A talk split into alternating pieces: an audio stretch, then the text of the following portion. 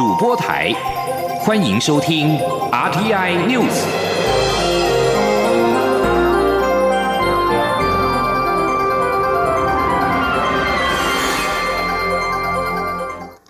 各位好，我是张旭华，欢迎收听这节央广主播台提供给您的 RTI News。台湾的 COVID-19 疫情控制得宜，经济也持续稳定成长。行政院主计总处今天指出，在第三季出口优于预期的情况之下，今年经济成长率上修为百分之二点五四，比上次预估大幅上修零点九八个百分点，表现不但优于香港、日本、韩国、新加坡，也罕见高于中国大陆。明年则因为今年基期高的关系，稍微下修到百分之三点八三。记者杨文君报道。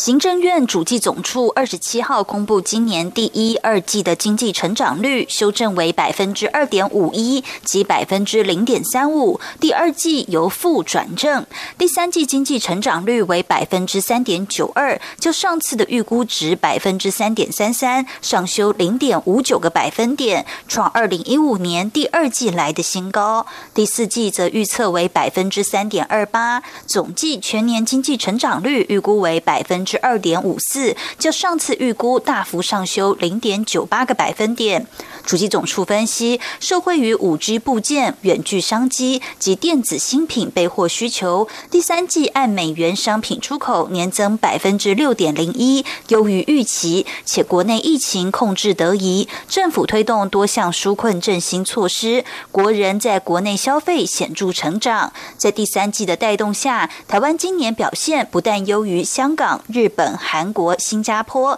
也罕见高于中国大陆。主机长朱泽明说：“亚洲这几个国家里面，呃，就是我们常常所碰到的这几个国家的话，到如果是像韩国的、日本的、新加坡的、香港啊，都是负的啊。中国大陆，呃，是也是大概今年应该是百分之二左右了。他们 IHS 是预估百分之二左右。”明年则因为今年基期高的关系，稍微下修零点零九个百分点至百分之三点八三。明年每人国内生产毛额 GDP 也首度突破三万美元，加入国外收入的国民生产毛额 GNI 平均也来到三万八百零七美元。朱泽明说，主要是汇率的关系让此金额变大，万一美元涨回来，可能就降了。若换成台币，今年约八十六万，明年为八。十八点七万左右。中央广播电台记者杨文君台北采访报道。国发会今天发布十月台湾景气对策信号，随着出口畅旺，国内景气稳健回升，十月景气灯号连续第三个月亮出绿灯，显示国内经济稳定成长。根据国发会发布的十月台湾景气对策信号，十月比上个月增加一分，灯号续成代表稳定的绿灯。九项构成项目中，海关出口值、机械及电机设备进口值都已经由景气低迷的蓝灯或是黄蓝灯转为绿灯，虽然。批发、零售、餐饮业营业额的分数减少，但国发会也指出，主要是因为中国大陆十月长假，九月先备货，使得批发的表现比上个月差。但这些都只是暂时现象。对于消费面，国发会仍然相当有信心。由于领先指标透露未来景气趋势，以目前来看，已经连续七个月上升，七个构成项目都较上个月上升，而上扬的趋势力道也相当强。预计十一月的对策信号呈呈现绿灯的机会很大。对此，工商协进会理事长林柏峰在下午指出，今年是经济最严峻的时刻。不过，看上市公司财报陆续揭露，各家公司应该都有少数获利，都有在进步，应该会持续好下去。至于明年，则要看政府税制改革招商的力度如何。接下来关心的是，行政院长苏贞昌今天第十三度赴立法院施政报告及被质询。虽然国民党立委持续要求苏贞昌先道歉再上台，但在占有人数优势的民进党团强力护送之下，苏贞昌今天上午十点十九分顺利的站上发言台进行施政报告。不过，国民党立委不断鸣笛，并且丢掷大量的猪内脏，表达反来猪立场。苏贞昌最后在朝野激烈的冲突之下完成施政报告。而面对来猪进口政策，民众党立委邱成远要求有来无来全标示，来猪进口全查厂。政府相关法制作业还不完整，是否考虑延后美国来猪进口？对此，苏贞昌表示，政府对于任何国家没有歧视，作业方法一致，有来无来都会做好源头管理，也会严格稽查，一定会控制妥适。记者刘玉秋报道。政府将在明年元旦起开放来猪进口，引发在野党强烈抗争。虽然行政院宣布赴美查厂、新增货号等管理措施，不过民众党立委邱成远二十七号在立法院会总质询时，要求政府不能仅针对新进口的厂商查厂，也不能仅标示产地，应该有来无来全标示。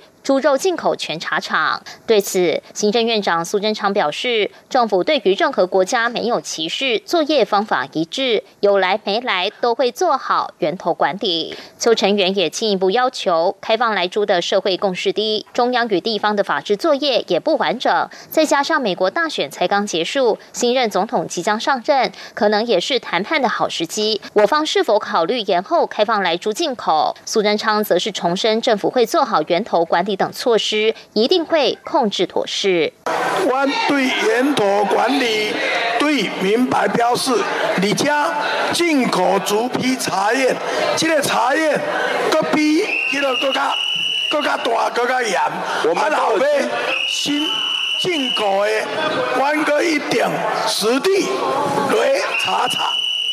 而邱成员也要求行政院应成立来驻专案小组，跨部会组成，拉高层级专案管理，由行政院长亲自担任召集人。苏贞昌对此也允诺好，认为有个小组来运作可行。另外，时代力量立委邱显智执行时关切，农委会宣称使用莱克多巴胺并没有太大的成本优势。目前含来剂美国猪肉每公斤新台币七十八元，与不含来剂的美猪每公斤七十八点九元价差不大。此外，美猪目前已有百分之七十八不使用来剂，只有百分之二十二人使用来剂。这些数据的来源为何？农委会主委陈吉仲说，来剂猪肉与没有含来剂的猪肉进口到台湾的。成本差距不到一元，这些资料是来自美国的相关猪肉出口工会，确实使用来剂的成本越来越高，因此美国使用来剂的猪肉比例也越来越下降。不过，由于国民党立委在其他立委质询时不断以高举标语、鸣笛等方式干扰议事，导致邱成元与邱显志只能站在椅子上质询，还一度对国民党立委的干扰大动肝火。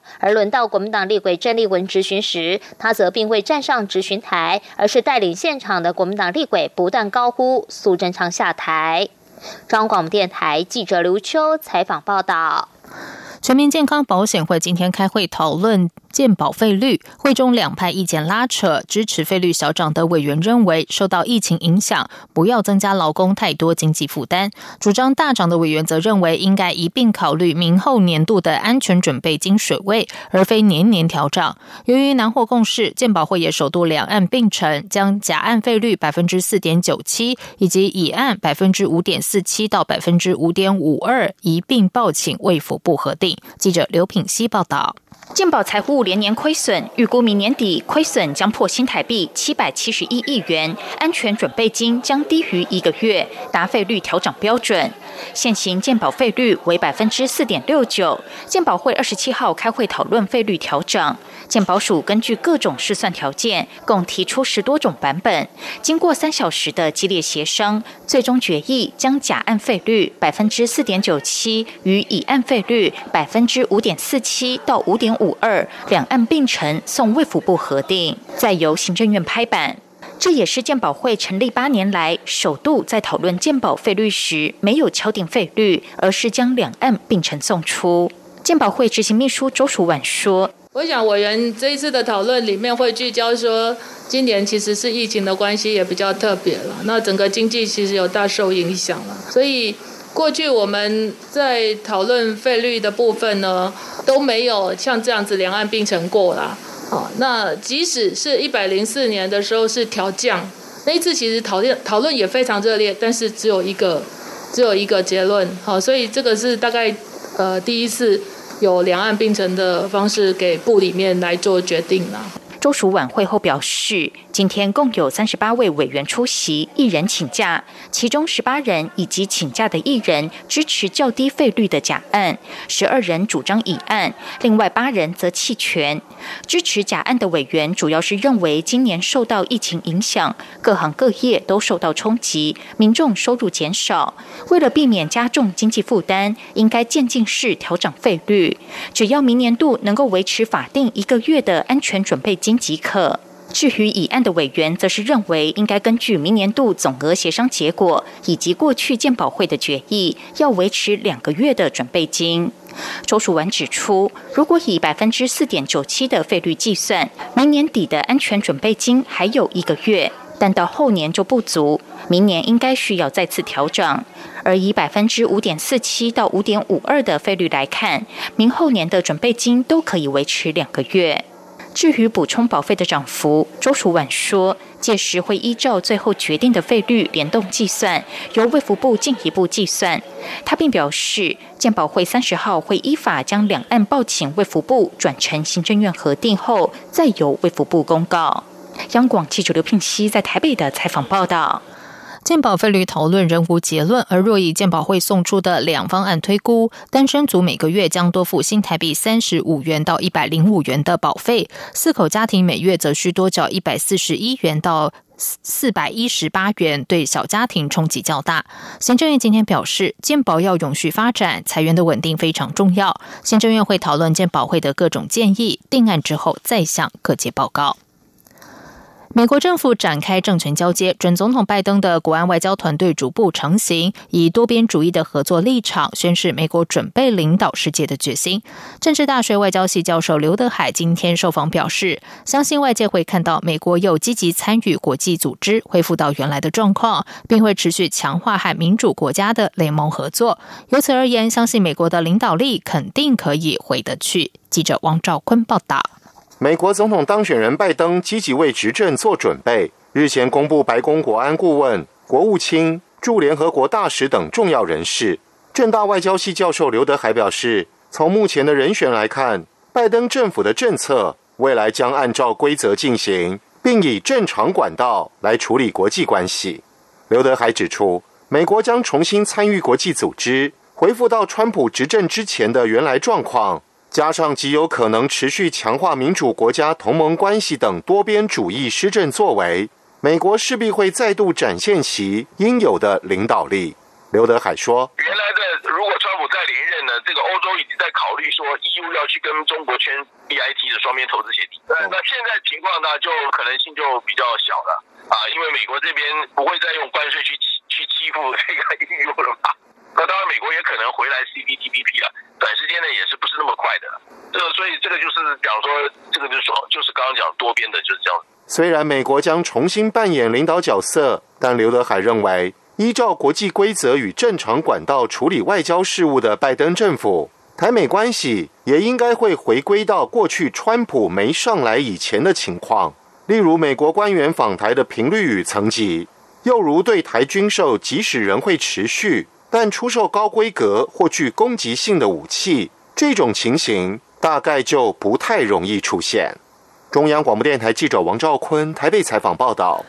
在外电消息方面，美国总统川普二十六号在感恩节对记者会发表谈话时表示，如果选举人团把票投给民主党总统候选人拜登，他将会离开白宫。尽管川普仍然重申无根据的选举舞弊指控，但这已经是十一月三十三号大选结束以来最接近承认败选的一次谈话。选举人团将于十二月十四号集会投票，拜登预计在明年一月二十号上任。但川普也表示，在目前的情况下，他很难。承认败选，但他也拒绝透露是否会参加拜登的就职典礼。根据二十六号布吉纳法索独立全国选举委员会公布的总统选举结果，布吉纳法索现任总统卡波雷在二十二号的第一轮总统选举投票中赢得绝对多数，因此不需要举行第二回合决选。但反对派表示将保留挑战的权利。这次总统大选总共有十三位候选人，卡波雷获得百分之五十七点八七的选票，得票第二高的是冈波伊哥，但只获得百分之十五点四八的选票支持。是，这里是中央广播电台台湾之音。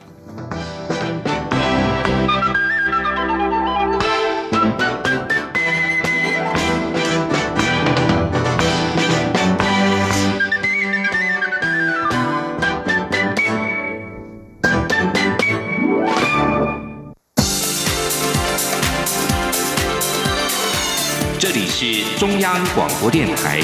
台湾之音。欢迎继续收听新闻。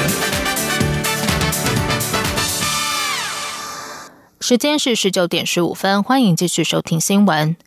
航港局今天在交通部次长齐文中的见证之下，和国家运输安全调查委员会签订合作意向书 （MOU）。齐文中表示，台湾位处亚太航运枢纽，而对未来快速成长的海运市场，以及政府积极发展离岸风电，许多工作船进出风场，再再都对台湾的航运安全带来挑战。因此，这次双方携手，就是希望能够确保台湾的海域安全。记者吴丽君报道。渊会自去年八月挂牌后，除先前已与民航局签订合作备忘录外，又陆续与桃园机场公司、台湾港务公司及公路总局签订 M O U。二十七号，运安会主委杨宏志再进一步与航港局长叶协龙签署合作意向书。出席见证签署仪式的交通部长次齐文忠表示，台湾。位处亚太航运枢纽，面对东南亚及印度已成世界潜在的制造工厂及消费市场，预估未来贸易量将快速成长，而且其中九成以上的贸易往来仍将透过海运来进行，因此各种海事问题恐将接踵而至。加上交通部配合国家能源转型政策，在西部海。海域建制了相当多离岸风电风场中，许多工作船进出航道，再在挑战台湾的海域航行安全。因此，齐文中强调，航港局携手运安会开启合作，就是希望能够离灾、防灾、减灾，确保台湾的海域安全。他说：“那很高兴今天能够来参与见证运安会跟海港局签署合作意向书，启动合作的纪元的开始。也希望未来大家能够充分合作，站在国家角度看如何能够确保我们的海运安全，让我们的贸易因为海运而能够蒸蒸日上，带来国家更大的经济发展。”杨宏志则表示，运安工程中心即将在宜兰科学园区建制，成为亚。亚洲的最高灯塔，届时中心的各项资源及设备都可与航港局分享合作。叶协龙也指出，能与运安会正式合作，对航港局及台湾的海运安全都是重要的里程碑。他也对未来的实质合作充满期待，尤其明年春天，航港局将整合 AIS 及 VTS 等航安资讯。系统成立海事中心，到时也会与运安会相互分享，双方携手守护台湾的海域安全。中央广播电台记者吴丽君在台北采访报道。中华民国驻美代表处有九人确诊武汉肺炎 （COVID-19）。外交部长吴钊燮今天在立法院表示，驻美代表肖美琴身体无恙，但是因为有接触史，所以正在隔离中。吴钊燮表示，九人确诊对驻美代表处运作造成不便，但确诊者的症状非常轻微，身体也没有问题。同时也会尽快安排驻美代表处全体人员检测。另外，我驻纽约办事处、驻瓜地马拉大使馆也分别有一人确诊。外交部今天表示，已经再次提醒驻外管处落实防疫措施，并持续密切注意各地疫情发展，随时提供必要协助，以维持住处必要运作，并维护人员和眷属的健康。记者王兆坤报道。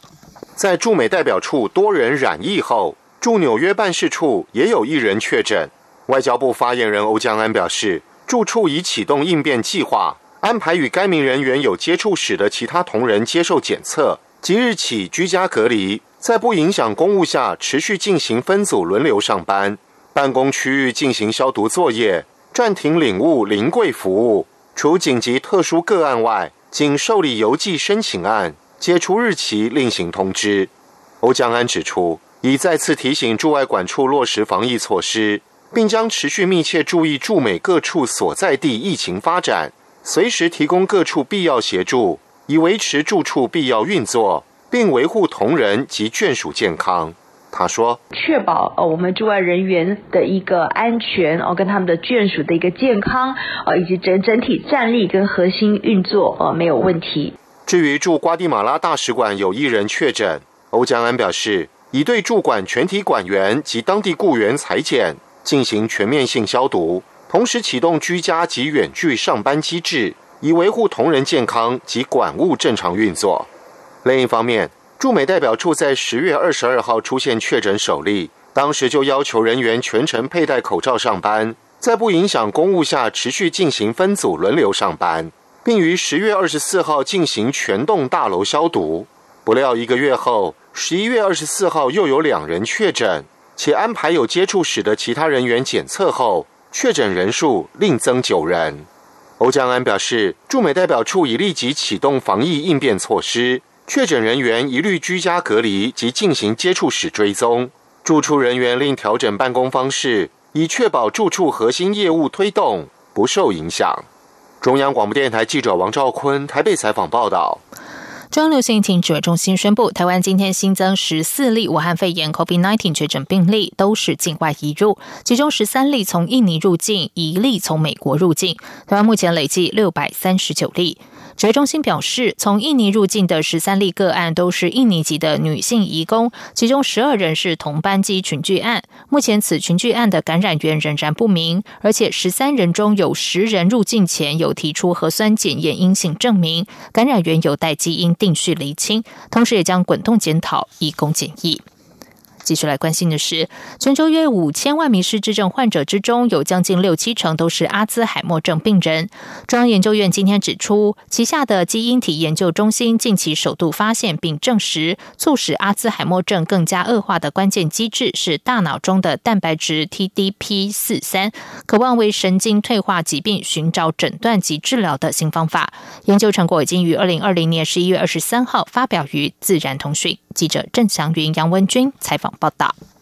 目前的研究多认为，阿兹海默症起因为脑组织无法发挥清运功能，出现乙型类淀粉蛋白质 A 贝塔及 tau protein 的错误堆积纤维化。近年研究更发现，约有百分之三十到百分之五十七的阿兹海默症患者脑内有第三种蛋白质囤积 TDP 四三，而这些患者通常会有更严重的记忆丧失及海马回萎缩。中研院基因体研究中心副研究员陈韵如团队，透过多种生物化学及生物物理实验，近期首度发现并证实，让阿兹海默症加速恶化的因子是 A 贝塔寡聚体，而蛋白质 TDP 四三就在其中扮演着催化促成的共犯角色。他说：“但这次的研究呢，是首度发现说有第三种蛋白质叫 TDP 四三，它其实是会。”呃，恶化这个阿兹海默症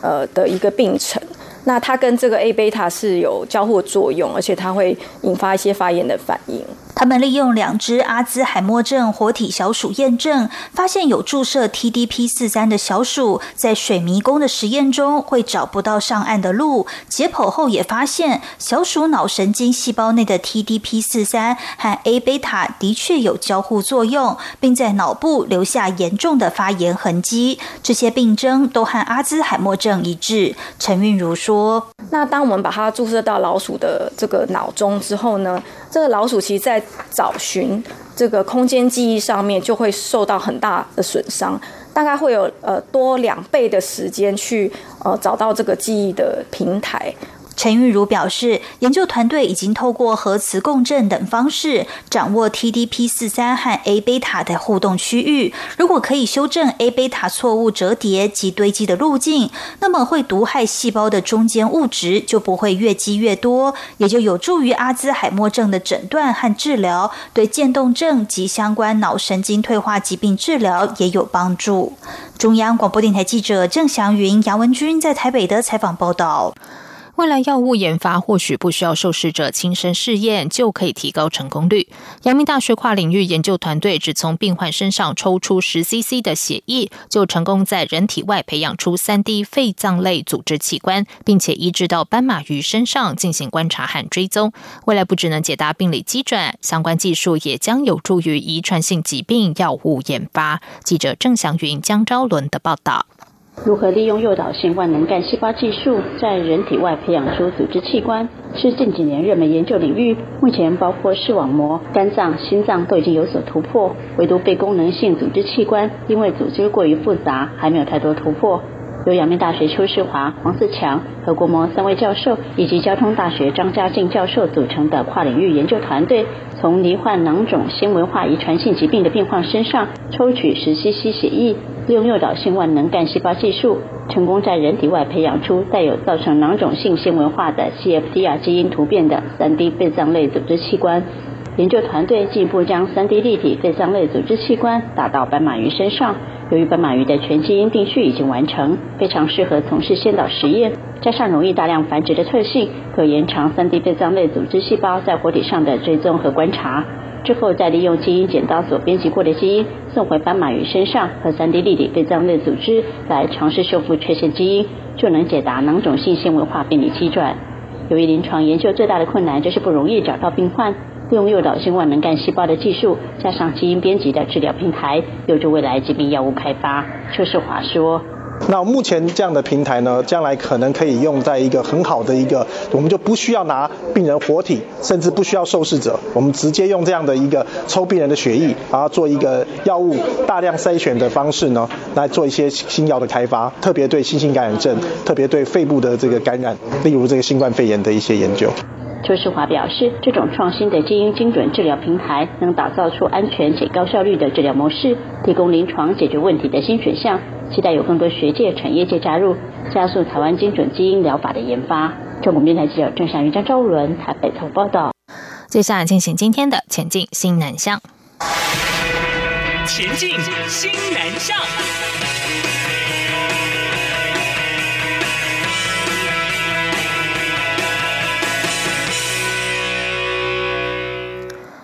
文化部驻泰文化组和驻泰代表处在曼谷 Open House 书店首次办理台泰漫画交流活动，邀请泰国知名漫画家穆宁和阿特季诺到场，和台湾金漫奖得主漫画家阮光明及翁于宏展开线上对谈。四位漫画家透过远端连线探讨台泰共创作品，也深入了解双边漫画产业生态。文化部驻泰文化组指出，台湾软实力享誉国际，泰国文创也蓬勃发展，其中漫画产业更是反映社会现况的一大媒介。随着阅读模式演进，漫画出版也跳脱传统的纸本媒介。而四位漫画家也在活动中互画对方漫画中的主角，透过画笔漫游台湾和泰国，以双边文化为题材，带领各自角色在家乡展开探索之旅。越南女婴强强七月和妈妈黎云台庄赴台进行肝脏移植，日前搭乘华航包机回到了河内。强强在三个小时飞行期间喝足牛奶，全程都没哭。黎云台庄说：“台湾人的热情善良让他毕生难忘。”乳名强强的邓兰叶出生两个月后被医生确诊为胆道闭锁，因为确诊时间太晚，病童如果不动手术，多数会在两岁前夭折。而越南国家电视台主播黎。黎云台庄七月带着强强到台湾，并且捐出自己的左侧叶肝脏百分之二十，延续了女儿的生命。黎云台庄母女在台湾待了四个多月之后，日前搭乘中华航空包机回国。黎云台庄在受访的时候表示，他和强强的术后状况都很稳定。以上新闻由张勋华编辑播报，这里是中央广播电台台湾之音。亲爱的海外华文媒体朋友们，我是中华民国侨委员会委员长童振源。